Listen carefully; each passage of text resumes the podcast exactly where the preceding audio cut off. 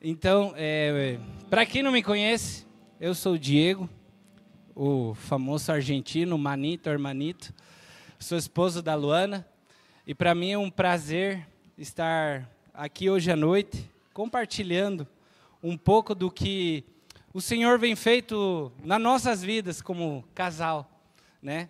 A gente vem aprendendo bastante com o Senhor e cada vez que o Senhor chama para a gente compartilhar alguma coisa, no caso usando o pastor para chamar nós para compartilhar alguma palavra para a igreja, eu sempre peço para o Senhor compartilhar algo que eu estou vivendo, ou algo que eu vivi. E nesse caso não é diferente. Então hoje à noite eu quero falar com vocês algo que me custou seis meses da minha vida aprender. Foi um processo do ano passado que a gente passou desde julho até o mês de dezembro aproximadamente.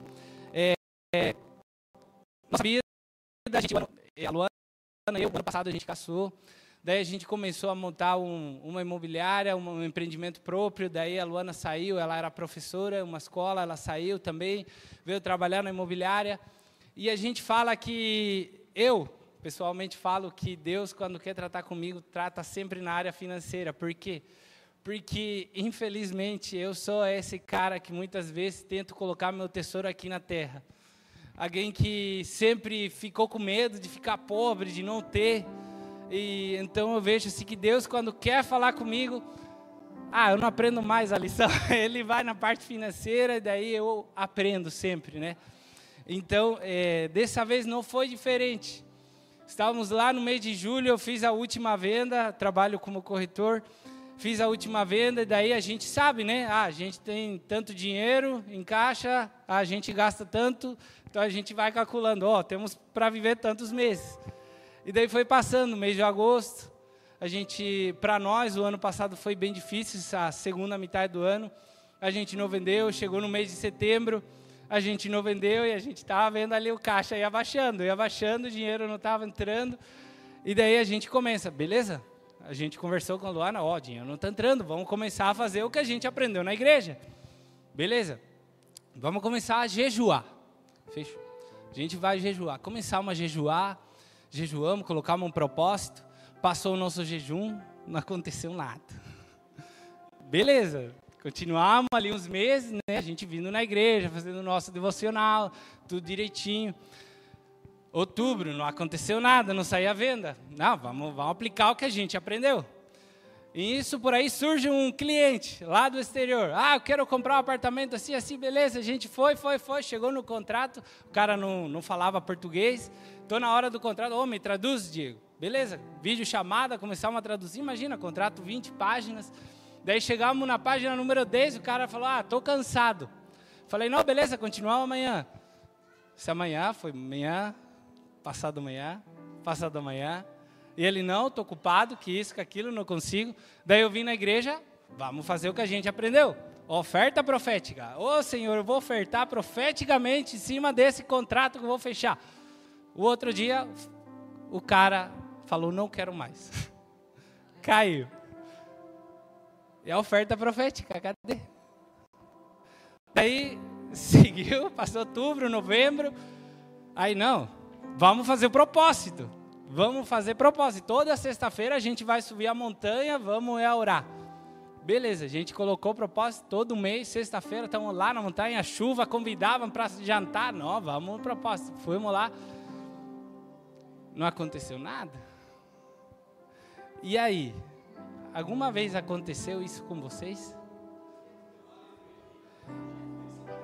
Que a gente coloca propósito, que a gente coloca jejum, que a gente coloca oferta e Deus não, não responde. E daí Satanás é astuto. O que que comecei a pensar? Cadê Deus?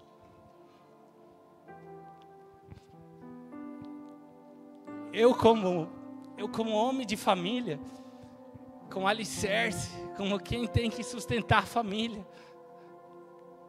Satanás começava, ah, vende tudo, larga tudo, volta. E eu falava, não, foi Deus que me deu. porque foi Deus que me deu. Eu falava, não aceito, não aceito. Mas aí eu começava a questionar Deus, eu falava, Deus, eu te sirvo, eu estou no grupo de louvor, eu estou nos jovens, eu vou no retiro, mas Deus, cadê a tua vontade? Até que eu compartilhando toda, toda essa agonia que eu estava vivendo com um amigo, e olha que importante a gente ter amizades que te aproximam de Deus. Daí eu compartilhando, o que eu estava vivendo, ele me manda, ô Diego, escuta essa pregação do Dr. Rick, um pastor da Guatemala. E ele começa a pregação falando: qual é a linguagem do amor de Deus?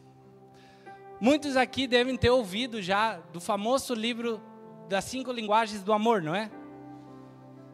São, é um livro de Gary Chapman, mas não tem o nome porque ia esquecer.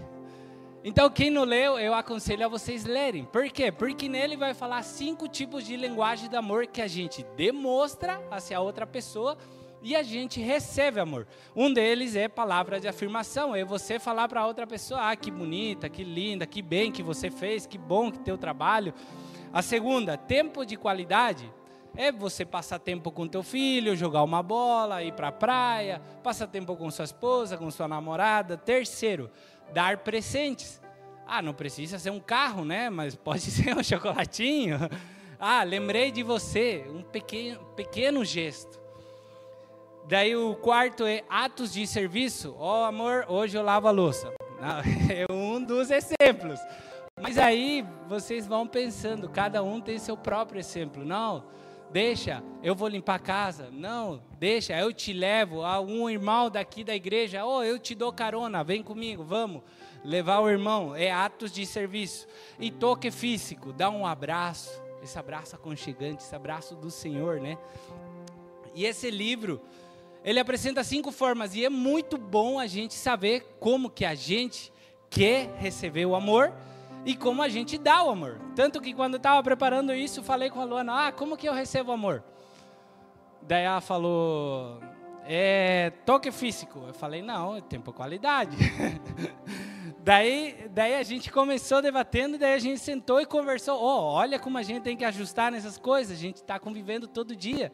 E é muito importante a gente saber como é a linguagem de amor da sua esposa, da sua namorada, seu filho, sua, seu pai, sua mãe, com quem você trabalha, para você também ficar agradando essa pessoa, né? Então fiquem com essa pergunta na cabeça: qual é a linguagem de amor de Deus? Eu quero que vocês pensem isso. Qual que é a linguagem de amor de Deus? E aí chegamos no versículo que eu quero compartilhar hoje com vocês, que está em 1 de Samuel 15, o versículo 22 e 23. São dois versículos pequenos, mas para vocês entenderem o contexto, está Samuel e Saul. Saul era o rei de Israel e Deus tinha mandado a Saul acabar com os amalequitas, acabar com o povo, a destruir. Deus mandou, vai lá e acaba com esse povo. Mata homem, mulher, filho, gado, ovelha, acaba com tudo. Daí Saul foi lá, começou a matar, um por um, matar, morreram todos. Porém, ele, ele ficou com Agag, que era o rei dos Amalequitas, e ele, quando estava lá na guerra, ele viu o gado e as ovelhas. Ó, oh, que bonito! Ele falou: Olha, tinha bom, um bom gado, uma boa ovelha. Falou: Vou levar. Vou levar e vou fazer um sacrifício para meu Deus. Daí a gente vê que Saul obedeceu, mas parcialmente. Então aí a gente chega nessa conversa de Samuel falando para Saul.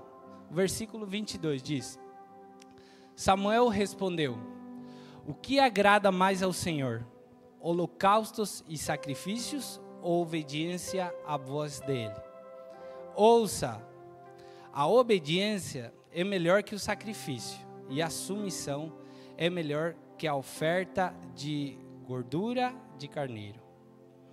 Quando eu estava lendo isso, falei, nossa,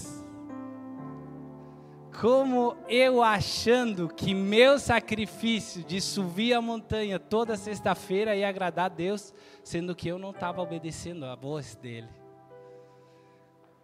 Eu achando que, ah, porque, não, eu vou na minha força, vou lá, Deus, na minha força, vou subir essa montanha. Mas Deus estava falando comigo e eu não estava ouvindo a voz dele, eu não estava obedecendo a voz dele. Daí a gente vai para a outra parte que diz: a rebeldia é um pecado tão grave quanto a feitiçaria, e persistir no erro é um mal tão grave quanto adorar ídolos. Daí eu falei, meu Deus, quando eu entendi isso, eu estava sendo rebelde. Eu não estava obedecendo a Deus, eu não estava obedecendo o que Deus estava falando comigo. Eu achava que isso agradava ao Senhor. Saul achava que ele pegando o gado e levando e sacrificando agradava ao Senhor, mas o Senhor não tinha falado isso, o Senhor tinha falado outra coisa. Ele ia acabar com tudo. Ele não queria sacrifícios. E eu achava que eu indo lá, eu ia dobrar a mão do Senhor e ele me ia abençoar. E o pior, a persistência no erro, no erro é um mal tão grave quanto adorar ídolos. Imagina se eu persisto nesse caminho. Não, é assim, é assim, é assim, é assim.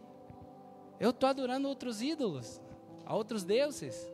Não estou adorando a Deus. Olha a gravidade disso.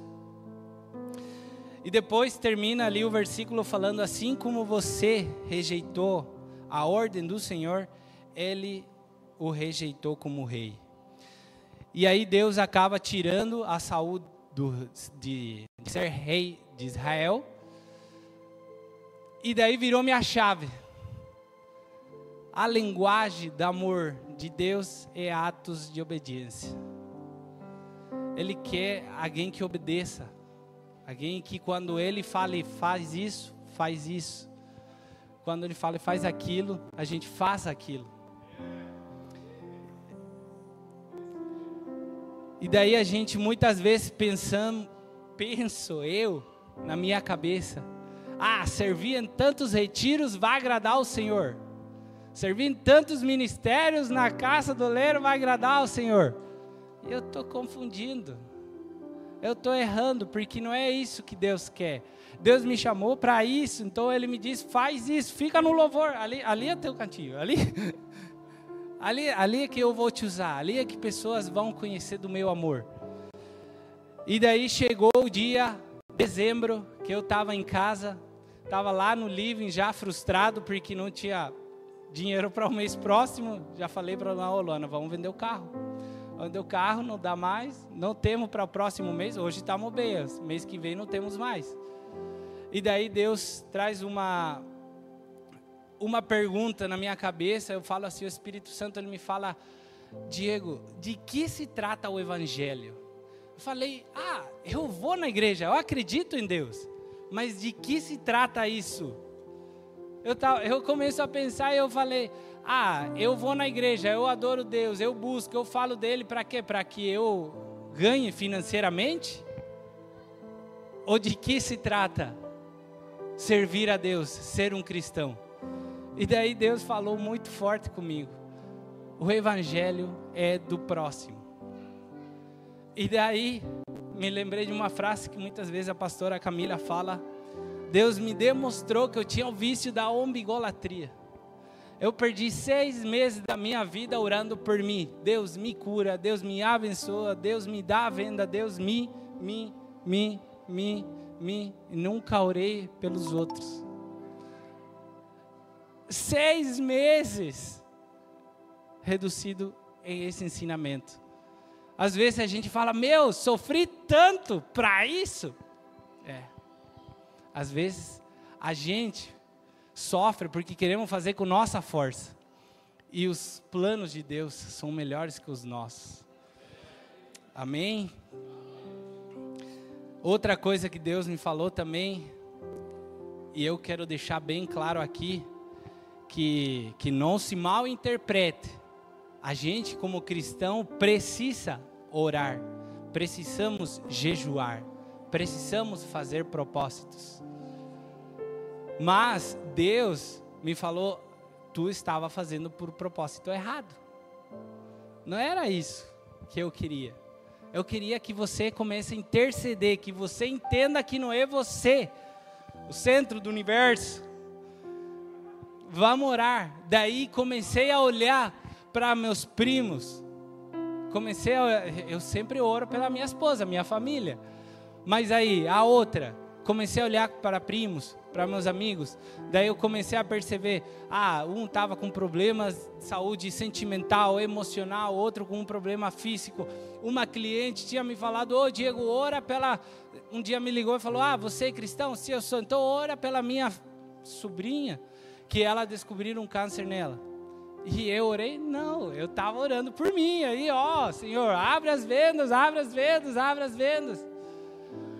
Mas às vezes, quantas vezes tu orou, parou para orar por alguém que está do teu lado, que caminha contigo, pelos teus líderes, pastores, primos, pais, o princípio da honra. Daí Deus me demonstrou que eu estava fazendo tudo isso da boca para fora. E ali a gente chega em Mateus 15, 8, 9. E esse versículo da primeira vez que eu li impactou muito, que diz o seguinte: este povo me honra com os lábios, mas o coração está longe de mim. Sua adoração é uma farsa. Olha, é uma farsa, diz. Tua adoração é uma farsa. Tu vem aqui, tu está cantando, é uma farsa tua adoração. Pois ensinam ideias humanas como se fossem mandamentos divinos. E não é eu que estou falando, é a Bíblia, hein? não, não sou eu. Daí uma frase que veio muito forte quando eu estava lendo isso é a frase eu te amo. Eu penso assim, meu, que como se banalizou, eu acho que é a palavra, como se mal usa hoje a palavra eu te amo. Eu vejo pessoas conhecendo outras, para não falar homem, mulher, um dia, no outro dia, ah, eu te amo, eu te amo, eu te amo, eu te amo. Na primeira conversa, eu te amo. Tá bem, tá bem. Falar é fácil, mas agora, demonstrar que eu te amo, a gente vem e fala, Deus, eu te amo, mas demonstrar que amamos o Senhor é diferente. Tem uma frase do famoso Charles Spurgeon que diz o seguinte: a fé e a obediência fazem parte do mesmo pacote. Aqueles que obedecem a Deus confiam nele. Aqueles que confiam em Deus o obedecem. O resultado da obediência é sempre algo bom. Se você obedece a Deus, Ele vai te abençoar. Só que a gente não quer obedecer, a gente quer fazer com nossas forças. E na Bíblia, tem tudo, absolutamente tudo que a gente precisa para cada situação das nossas vidas que a gente enfrenta. Eu estou lendo agora um livro muito bom, que diz, o título do livro é o Salomão, o homem mais rico que já assistiu. É um livro escrito baseado em provérbios. E pensa que livro que tu fala, meu Deus, quanta coisa, né? Tem aqui. E eu às vezes estou ali girando uma roda, ah, não sabendo para onde ir. E a gente tem que ir na Bíblia. Na Bíblia está tudo. Na Bíblia está tudo que a gente precisa. Mas a gente quer viver só a boa perfeita e agradável vontade de Deus. Não é assim? Todo mundo quer viver a boa, perfeita, agradável vontade de Deus. Daí a gente vai para Romanos capítulo 12, versículo 2, e que diz o seguinte: Não imitem os comportamentos do mundo e os costumes, é, não imitem o comportamento e os costumes deste mundo, mas deixem que Deus os transforme por meio de uma mudança em seu modo de pensar a fim que experimentem a boa, agradável e perfeita vontade de Deus para você. E eu vejo que muitas vezes a gente fala: "Ah, eu quero experimentar a boa, perfeita, agradável vontade de Deus". Eu também, todo mundo quer. Porém, a gente não lê o versículo 1, que está antes do 2. Que um, se tu conseguir colocar ali o versículo 1 para mim, diz: "Portanto, irmãos, suplico-lhes que entreguem seu corpo a Deus, o seu corpo entreguem a Deus, por causa de tudo o que ele já fez por vocês. Seja um sacrifício vivo e santo. Em outras palavras, obedeçam em tudo a Deus. do tipo que Deus considera agradável. Essa é a verdadeira forma de adorá-los. E depois a gente lê e vem ali, não, não imitem os comportamentos que a gente vai viver. Porém, a gente tem que oferecer o nosso corpo como um sacrifício agradável a Deus, por tudo que Ele já fez. E queria convidar a equipe de louvor para ir subindo, mas eu creio que talvez você nessa noite. Oi? Ah! Não, eu creio que nessa noite muitas pessoas é, estão com alguma busca de respostas, né? A gente viu agora no começo do culto, muitas pessoas estão ansiosas pelo que vai passar, pelo que vai acontecer. Mas talvez você já fez jejum, você está fazendo oração, você está fazendo propósito por isso, mas você não está obedecendo o que Deus está pedindo. E eu creio, porque quando estava preparando essa palavra, Deus falou muito forte. Tem muitas pessoas na igreja que elas já sabem o que fazer, que Deus já falou com vocês, mas vocês acabam não fazendo. Então a gente está tentando ir para outro lado. A gente tem vários exemplos na, na Bíblia. Temos o exemplo de Jonas, que Deus mandou, oh, vai para um lado, ele foi para outro. Temos o exemplo de Sansão, ele falou: não, com essa mulher não. Ele foi. Temos o exemplo de Saul. Falou: "Ah, vai lá e mata tudo". Ele não, sempre damos o nosso jeitinho. Sempre queremos fazer o nosso jeitinho. E muitas vezes o pior de não obedecer é que a gente está sendo rebelde, está permanecendo nesse lugar não querendo obedecer a palavra de Deus, o que Deus já lançou sobre a sua vida, o que você já recebeu. E em nome de Jesus, se você hoje falar, ah, não escutei nada, Deus não falou comigo, em nome de Jesus, essa noite Deus vai falar contigo. Essa noite você vai sair daqui com uma palavra de Deus para a tua vida. Ele vai falar ali no teu coração. Talvez vai ser através de um pastor, talvez é o Espírito Santo falando contigo. É o Espírito Santo ali no, na tua cadeira onde você está sentado. O Espírito Santo, se você vai vir até aqui na frente, o Espírito Santo vai falar contigo em qualquer lugar. O Espírito Santo está aqui. Não sei se vocês já sentiram, mas eu senti muito forte a presença de Deus hoje aqui. Eu senti muito forte. E nessa hora, enquanto o louvor vai tocando essa última música que a gente cantou. Pode ficar em pé, igreja, pode ficar em pé. Eu até pedi para a Duda, quase esqueci, a Duda para cantar novamente, porque o refrão dele é muito forte. Espírito vem, faz o teu querer na minha vida. É como a Luana hoje começou, muitas vezes cantamos músicas, canções, adorações aqui e a gente não presta atenção. Então, se nesse momento você percebe que você foi desobediente à palavra do Senhor, o que Deus tem te falado a fazer e você está querendo dar seu jeitinho, está achando que outras coisas vão agradar a Deus mais que obedecer à voz dele, me desculpa, a palavra acabou de falar que está errado. Não sou eu. Eu que eu levei seis meses para aprender. Eu não quero que isso aconteça na tua vida eu quero que você poupe esse tempo, porque o mais valioso que temos nessa vida é o tempo. Ninguém vai no mercado comprar uma hora mais, 60 minutos mais. O tempo de hoje passou, então hoje, essa noite, nesse culto, que você não saia daqui da mesma forma que você entrou. Porque se você tem que vir novamente até aqui na frente, até o altar, e vir aqui na frente não é ah, para o pastor ver, para Diego ver. É uma atitude de reverência. Uma atitude de dizer: Deus, eu vou fazer o que você quer. Eu vou te obedecer. Eu quero te obedecer. Às vezes você está confuso. Você diz: Deus, eu quero te obedecer, mas não tenho claro o que é. Vem aqui. Talvez você não consegue, você sozinho, você precisa que alguém ore por ti. Aqui estão os pastores para orar por você. Mas não saia, aproveita esse momento.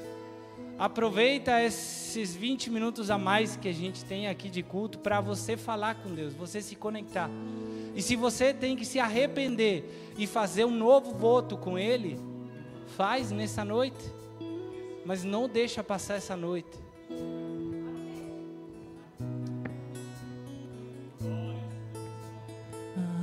Atmosfera já mudou e o teu espírito está aqui. As evidências surgirão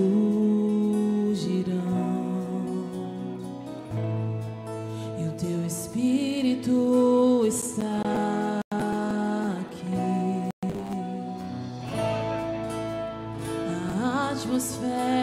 já mudou e o teu espírito está aqui. As evidências surgirão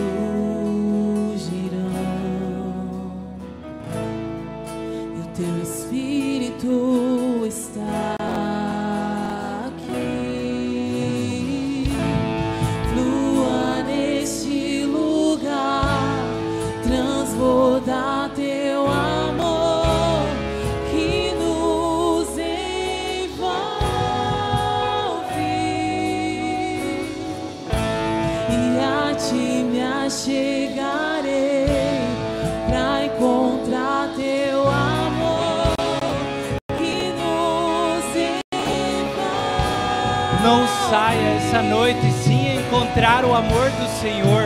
Aproveite, vem aqui, se entrega, faz novo voto com Ele.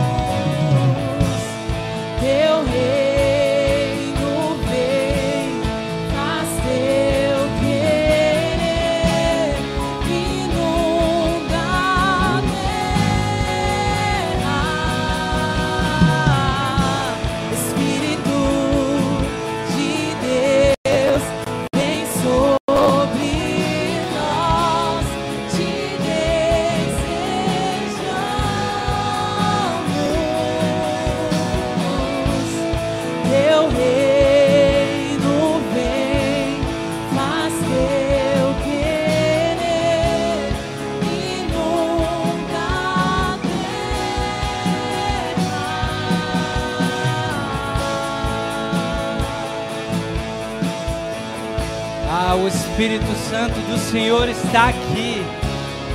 Ah, Ele está derramando sobre cada uma dessas pessoas que se humilhou e veio até esse local, até esse lugar aqui a se prostrar para buscar a face do Senhor, porque eles estavam fazendo com a sua força, papai.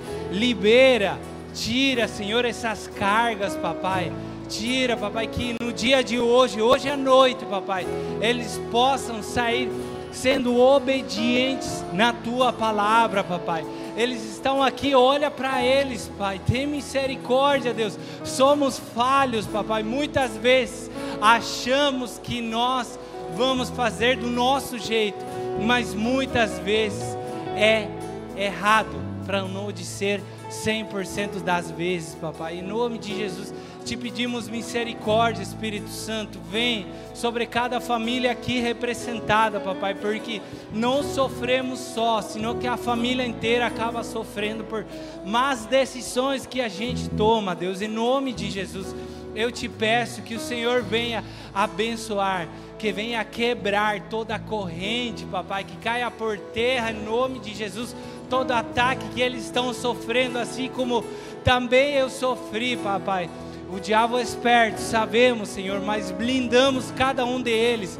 Blinda suas cabeças, papai. Blinda suas famílias. Fortaleces os seus pés, papai. Que onde eles pisem, Senhor, eles possam conquistar territórios, Deus. Que onde o Senhor leve eles, Senhor, leve junto um anjo do Senhor, papai, para acompanhar, para guerrear, para batalhar a boa batalha, Deus, e eles saírem vitoriosos em nome de Jesus, papai. Eu te peço, Deus, vem, Senhor, sobre a cada uma dessas famílias aqui representadas, Deus. Faz teu querer,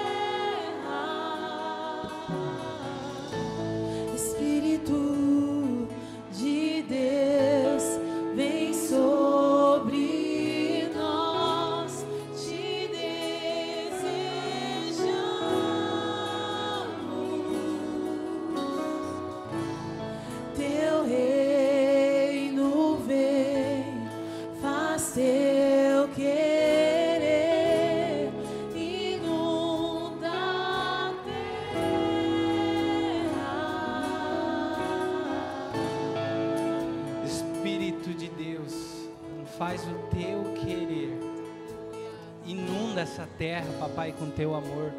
Inunda essa casa, essa igreja, papai, com tua presença. Oh Deus, obrigado, Deus. Obrigado porque o Senhor, uma vez mais, atendeu a nosso chamado, virou os olhos para a tua igreja, papai. Estamos aqui tão humildemente, rendidos ante ti, dizendo que te necessitamos, papai. Que sem ti a gente não é nada. Que a gente precisa te obedecer, papai. Precisamos sair do ABC para o obedecer. Deus, em nome de Jesus, eu oro para que essas pessoas se mantenham firmes, Deus. Que nenhum ataque do inimigo, que nenhum pensamento venha tirá-lo, a desviá-lo do rumo, Senhor. Que é onde o Senhor quer utilizar famílias, pessoas, Senhor, para levar o teu evangelho a outras nações, papai. Em nome de Jesus. Obrigado, Deus, porque tua presença é real. Amém. Amém.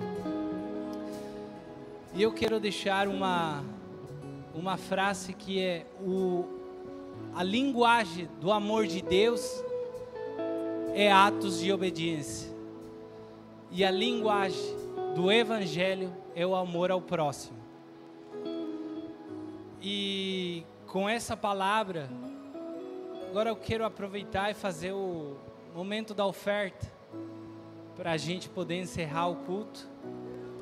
E para esse momento tão especial, eu quero utilizar o versículo que está em Êxodo, capítulo 13. Êxodo, capítulo 13, versículo 1 e 2, que diz: O Senhor diz a Moisés: Consagrem a mim todos os primeiros filhos, homens dos israelitas.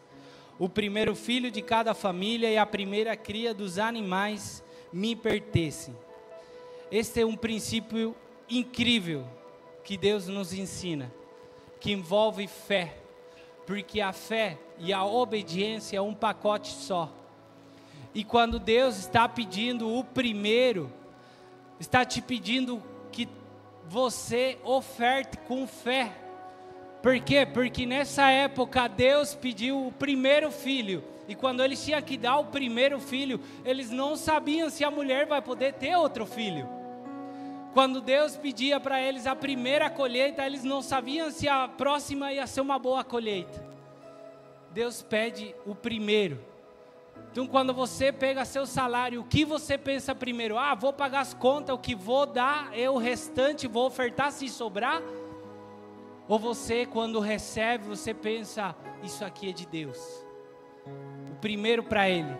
Porque quando Ele teve que enviar a seu filho, seu único filho, à terra, Ele deu o seu primogênito. Ele deu o melhor que Ele tinha. Ele não falou, ah, qual anjo quer ir lá embaixo? Não, ele deu o seu filho. E diz assim: porque Deus amou tanto o mundo que deu o seu filho, único, primogênito, para que todo aquele que nele crê não pereça, mas tenha vida eterna. Porque para você dar o primeiro, você precisa de fé. Mas para você dar o que sobra, você não precisa exercitar a fé. E o Hebreus 11 fala: sem fé é impossível agradar a Deus. Então, depois dessa palavra, eu te convido a você vir até aqui na frente, entregar as suas ofertas, seus dízimos.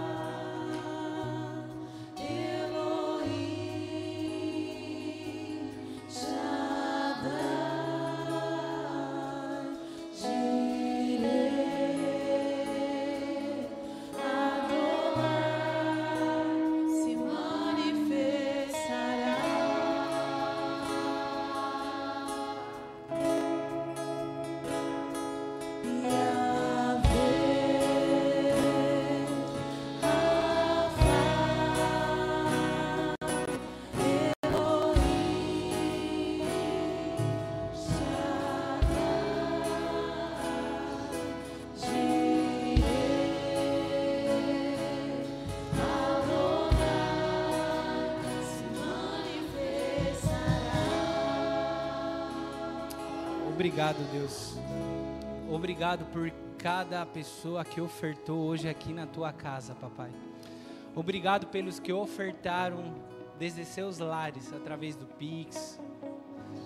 Obrigado, papai, também por quem não conseguiu ofertar, porque o Senhor vai fazer um milagre na vida dessa pessoa, vai abrir as portas tra do trabalho, Senhor, vai abrir as portas das vendas e ela vai se ofertar aqui na tua casa, papai, em nome de Jesus.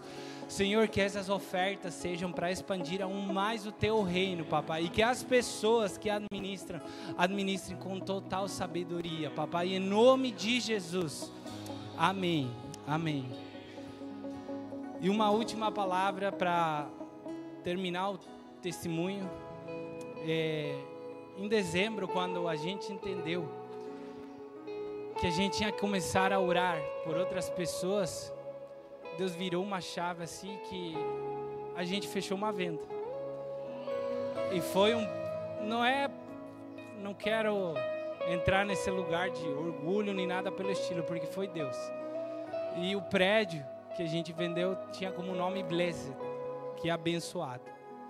Então, às vezes, a gente precisa confiar, precisa dar esse espaço de fé, precisa obedecer para a gente poder ser abençoado por Ele esse período para vocês ter... Deus.